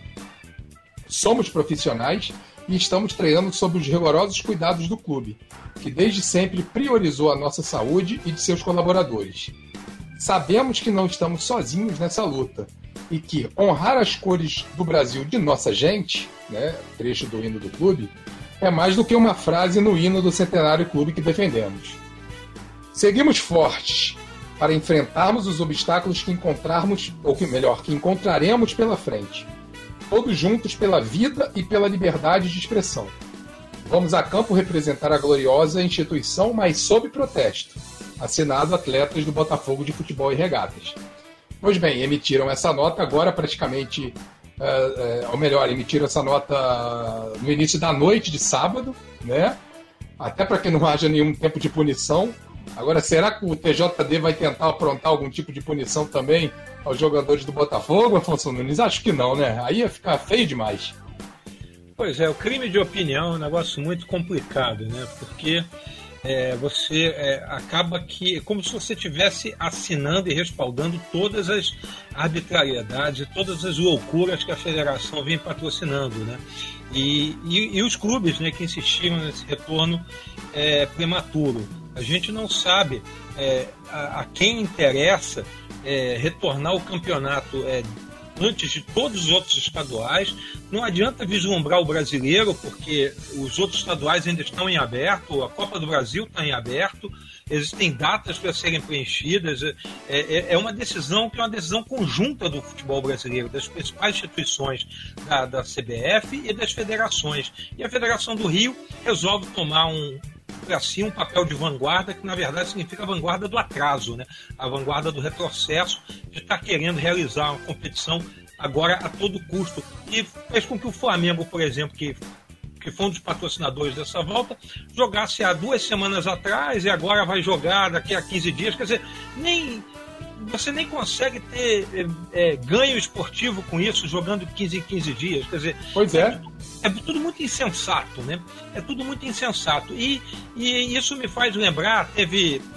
Há uns anos atrás teve também uma manifestação do Fred ao fim de uma partida, ao fim de um fla-flu, né, que ele estava reclamando de arbitragem, fez também uma comentários desairosos em relação à organização do, do campeonato, falou-se de, mar, de cartas marcadas, tomou um gancho fenomenal. Agora a situação se repete com o Autuori, é, mas ninguém é obrigado a assinar embaixo de arbitrariedade. Quando você vê maluquice, quando você vê. É, você, a gente precisa resguardar a nossa opinião. É, e os regulamentos é, só, só são aplicados né, quando, em algum momento, quando interessa. Porque eu me lembro muito bem nessa discussão que antecedeu o a, retorno, a decisão do retorno do campeonato, as reuniões de arbitral do Conselho Arbitral que foram realizadas, e está nos estatutos da federação que as decisões do arbitral precisam ser unânimes. E não houve unanimidade em momento algum. O Fluminense e o Botafogo estavam contra o retorno do campeonato nesses moldes. E só, o que só, uma, só, só uma ressalva, Afonso há decisões que necessitam passar pelo arbitral, outras não. Outras são de cunho administrativo. O que o Fluminense, inclusive, reclamou né, foi que mudança de, de, de, datas e mudança de horários é, deveriam ser decididas pelo arbitral. Né? E, foram, e foram decididas de forma administrativa. Então é sim, é essa a reclamação do Fluminense. Exato, exato.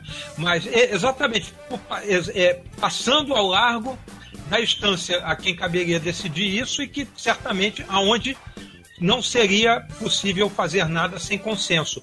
Porque é aquela velha história, né? Você está mudando a regra do campeonato com um campeonato em curso, né?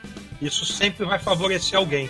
Por isso não se deve tomar esse tipo de decisão. É, é muito lamentável. E a nossa solidariedade total ao Autuori, é resgatar também aqui a, a, a bela homenagem né, que, o, que, o, que a equipe do Botafogo fez, além da sua nota muito oportuna de ontem, é, de ter entrado em campo né, com uma mensagem, com o seu uniforme, uma mensagem também denunciando a questão do, do, do, avanço do preconceito racial no país e no mundo, né? As vidas negras importam. O Fluminense também fará essa homenagem é, mais tarde no seu jogo contra o Volta Redonda. É muito importante, ainda mais no futebol, né? Que envolve uh, grande parte da população brasileira, um país negro, um país mestiço, né? Onde os jogadores são também são em grande parte são negros. A gente precisa levar isso, é, é, é uma discussão que precisa ser levada de frente, encarada, não pode mais ser escamoteada, né? Tantos casos aí desagradáveis que a gente já viu nos estádios acontecendo, com tantos jogadores aí sendo vítimas absurdas, né? Da, da, da ignorância de, de da, eu não vou dizer de torcidas, é uma ignorância da sociedade, é uma ignorância estrutural. Pois é. Rafa, bem rapidinho para a gente fechar esse assunto, Paulo Autuori, a tua opinião. É, já é muito bizarro a gente ter uma legislação que impeça você criticar determinadas entidades, né? O, o, a fala do Paulo é muito clara. Se alguém houvesse sentido ofendido ali, poderia recorrer.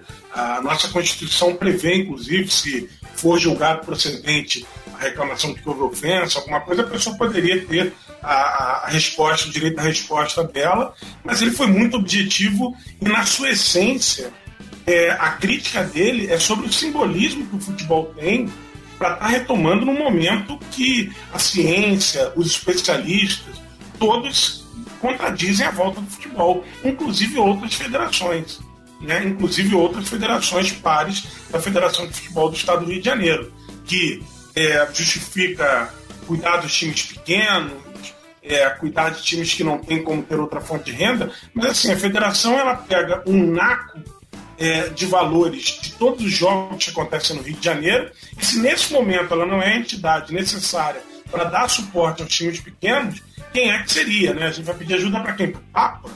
Então, assim, a, a, fala do Paulo foi muito clara, muito objetiva, não foi é, ofensiva em si. Ele cita os nomes dos presidentes, diz que a gente nos últimos nas últimas três décadas tivemos dois presidentes só, é o que mostra o quanto essa, essa federação não evoluiu em nada. E assim, lamentável ter todo esse processo. Que bom que alguém em algum momento ainda conseguiu reverter e ele pôde entrar em campo ainda com o time. E eu reforço aqui a minha solidariedade ao Autuori e todo o meu respeito às instituições Botafogo e Fluminense, que foram as únicas que se postaram dignamente diante do caos social que a gente vive por causa da pandemia. Rafa, Fred, deixa, deixa eu só interromper aqui. A questão é a seguinte: o, o que eu achei nessa atitude da Federação de Futebol do Rio de Janeiro é que a federação passou um baita de um recibo ao suspender o. o na verdade, o tribunal né, passou um baita de um recibo ao suspender o Paulo Autuori por criticar a federação. Cara, isso é um recibo a consequência né, é muito pior do que a crítica ao Paulo Autuori. Significa exatamente que, a, que, a, que, o tribunal, que a federação sentiram o, o, golpe, né? acusaram o golpe. Então, realmente, foi um recibaço, foi uma atitude bem ruim aí do, do tribunal e também da federação. Bom, gente, a gente agora está entrando na reta final aqui do nosso jogo falado, né? Eu vou novamente pedir a intervenção do nosso querido Andrei Campos para a gente tratar de outro assunto jurídico, né? Esse agora envolvendo o Flamengo. Né? O Flamengo garantiu que vai transmitir a sua partida contra o Boa Vista na próxima quarta-feira à noite, né? Pelo seu canal do YouTube. Uh, mesmo assim, a TV Globo já antecipadamente entrou na justiça com pedido de tutela antecipada para que isso não acontecesse. Vamos ouvir a opinião do Andrei. Com relação a essa briga jurídica entre Globo e Flamengo, ah, é quase um consenso de que a equipe carioca tem razão. E a Globo está se posicionando muito mais politicamente em relação a um negócio que ela tem uh, um interesse econômico muito grande do que pontualmente a esses jogos do Campeonato Carioca. A questão é, é bem clara. Né? Quando o Flamengo for mandante, ele pode transmitir seus jogos. Quando outros clubes forem mandantes, a Globo poderá transmitir, inclusive, os jogos do Flamengo. A gente pode raciocinar e ver, e não é difícil a gente chegar à conclusão, de que essa MP, objetivamente, com relação ao Campeonato Carioca, traz vantagens para a Globo. Porque antes da MP, MP ela entrou em vigor na quinta-feira, sem ser a última, a penúltima quinta-feira, ela começa a valer, ela tem força de lei. Então, a partir de então, clubes que não tinham contrato e são mandantes podem negociar esses direitos de transmissão. Então, é uma questão de posicionamento que a Globo quer ter e marcar no mercado como uma força política até nessa negociação que a gente está vendo em relação à MP 984. Não existe a ideia da Globo de que os contratos que ela tem com os outros clubes gerem efeitos para terceiros, em relação ao Flamengo. Essa ideia, a imensa maioria da doutrina não, não vai acatar, não vai entender, então é muito provável que esse pedido da Globo não seja acatado pela Justiça do Rio de Janeiro e o Flamengo pode sim transmitir seus jogos. Pois é, gente. Então, na opinião do Andrei, a gente vai ter essa transmissão que vai ser histórica para o futebol brasileiro, né? Eu, particularmente, sou defensor desse método, né, de que o mandante tenha realmente os direitos, mas não apenas isso. Que isso seja um elemento para que os poderes, que, que o poder de negociação passe novamente para as mãos dos clubes, para que estes, em bloco, possam negociar. Isso é uma coisa aqui que a gente vai ter que evoluir muito para chegar no mesmo nível de Espanha, Inglaterra e Itália. Mas enfim, Tony, é, a tua opinião, isso vai ser mais importante pelo ponto de vista histórico, né? A primeira transmissão que vai desafiar a grande empresa que detém o monopólio do futebol brasileiro, ou vai ser um, por um outro lado, uma coisa, uma representação de algo que foi ruim e de fato foi é, uma, uma medida que foi adotada sem debate através de uma canetada. Cara, eu, eu, acho que isso aí vai representar mais briga na justiça. Esse negócio vai parar no tribunal. Isso aí não vai dar certo. Existe uma, uma questão de contrato em andamento, mexer na regra do jogo, com o jogo em andamento. Não, não, não tá legal. O cenário aí não tá bom, não tá muito claro. Eu acho que a tendência é isso aí parar em tribunal. Não, não vejo muito bem o, o modo como isso está caminhando, o desenvolvimento dessa história. Pode ser histórico, pode ser bacana, porque tem um desafio. Aquele, aquele Atletiba, não foi um Atletiba que foi transmitido pelo, pela rede social? Não foi isso, não foi? Foi, o Atlético, foi. É, o Atlético Curitiba? Aquilo foi histórico, aquilo sim foi um, um desafio e tudo mais. Mas agora a situação é um pouco diferente porque tem a questão do contrato em vigor. E aí, amigo, é mais difícil de você desafiar. Eu acho que isso aí vai parar em tribunal, vai ser uma briga longa e que pode, sem dúvida, redefinir as relações entre os clubes de futebol, emissoras de televisão e, e até uma novidade, que vai ser a transmissão por streaming. Mas a, a tendência é que isso vire uma briga jurídica bem grande, né? Essa questão do atletiva que se levantou, né, aconteceu há alguns anos, dois ou três, né? Naquela ocasião a Globo não chegou a um acordo com a Federação Paranaense, então não houve a venda do direito, então cada clube ficou com o seu, o Atlético Paranaense foi e transmitiu por streaming. Mesmo assim, a Globo tentou de alguma forma, mas acabou não conseguindo. Ô, Rafa, quero a tua opinião sobre esse assunto aí. É, eu, eu, eu acho que é um assunto que com certeza vai entrar no mundo do futebol, mas começou errado.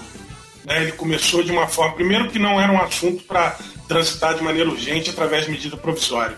Inclusive, eu tive a oportunidade de um dos programas que eu participo, Papo na Colina, nós recebemos o Bruno Maia, é ex-vice-presidente de marketing do Vasco, e ele é focado nesses aspectos. Ele tem uma agência de, de marketing, trabalha junto com o canal do streaming, a, a Dazon, e, e ele elucidou isso muito claramente, que assim, é o futuro do, do, da transmissão. Mas a gente começou pelo lado errado, pelo lado equivocado da coisa. Isso precisa ser discutido através de ouvir os clubes, ouvir os participantes, entender como é que as coisas vão se dar, não de uma hora para outra, como bem disse o Tony, no meio do campeonato que estava formatado um contrato de um jeito, parou-se com a pandemia e no meio da pandemia se edita uma medida provisória de urgência que modifica esse processo. Então eu acho que está equivocado como está. Não acho que vai haver a união dos clubes de maneira orgânica espontânea, como muitos predizem, porque não é assim que os clubes e os dirigentes posicionam.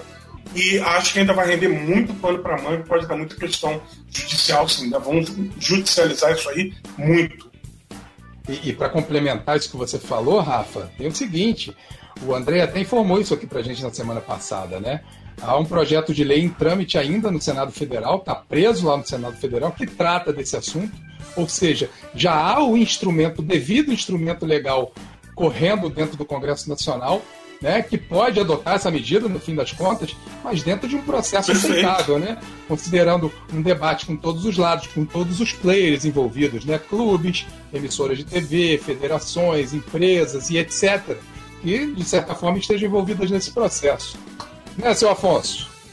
Fred, qualquer assunto né, de natureza é, global dentro do, do, do universo né, como o do futebol, que envolve todos os clubes, envolve as federações, envolve a CBF, envolve emissoras de TV, é, e ser tratado dessa forma, com esse assodamento, eu, eu, eu vejo é, essa movimentação que foi feita né, pela, pela assinatura dessa medida provisória, que foi é, imediatamente, né, poucos dias depois de uma visita né, dos dirigentes do Flamengo ao presidente da República, e logo em seguida sai essa MP, até o pessoal começou a chamar de MP do Landim, ela, ela atende exatamente essa lacuna é, do, de um dos clubes, né, de um, de um, clube, no caso o Flamengo, que não fez um acordo com a, com a emissora de TV, não tem seus jogos transmitidos pelo estadual e resolveu se, apro se apropriar dessa situação de uma certa forma para fazer valer alguns interesses nesse momento, interesses imediatos caso o, o, Flamengo está garantido na final caso exista uma final. Né? A, a, princípio, se tiver uma final, será uma final contra o Fluminense, do jeito que a coisa caminha, seja através de uma conquista da Taça Rio pelo Fluminense, seja através da campanha, da melhor campanha, o que garantiria o lugar do Fluminense na final. Então, na existência de uma final, a gente teria um estadual sem final transmitida. Então, o Flamengo tenta, de uma certa forma, é, é driblar essa situação. Mas até na final, aí teria que ser definido de quem seria o mando de campo. Se o mando de campo fosse do Flamengo, o Flamengo venderia. Se o, se o mando é do Fluminense, o Fluminense tem seu acordo com a Globo, mas acontece que o Flamengo é, não tem o seu acordo. Enfim, é uma confusão muito grande. É, mas o, o, o, mais importante de tudo isso, a gente sabe, é, certamente isso vai parar na justiça. Esse é apenas o, prime, é o preâmbulo de um capítulo gigantesco aí que vai, que vai acontecer, de uma novela gigantesca que vai, que vai se avizinhar. Mas é, já existe a própria sinalização da inoportunidade, da extemporaneidade dessa, dessa medida provisória. Já foi dito pelo presidente da Câmara, pelo deputado Rodrigo Maia. Assim, não há.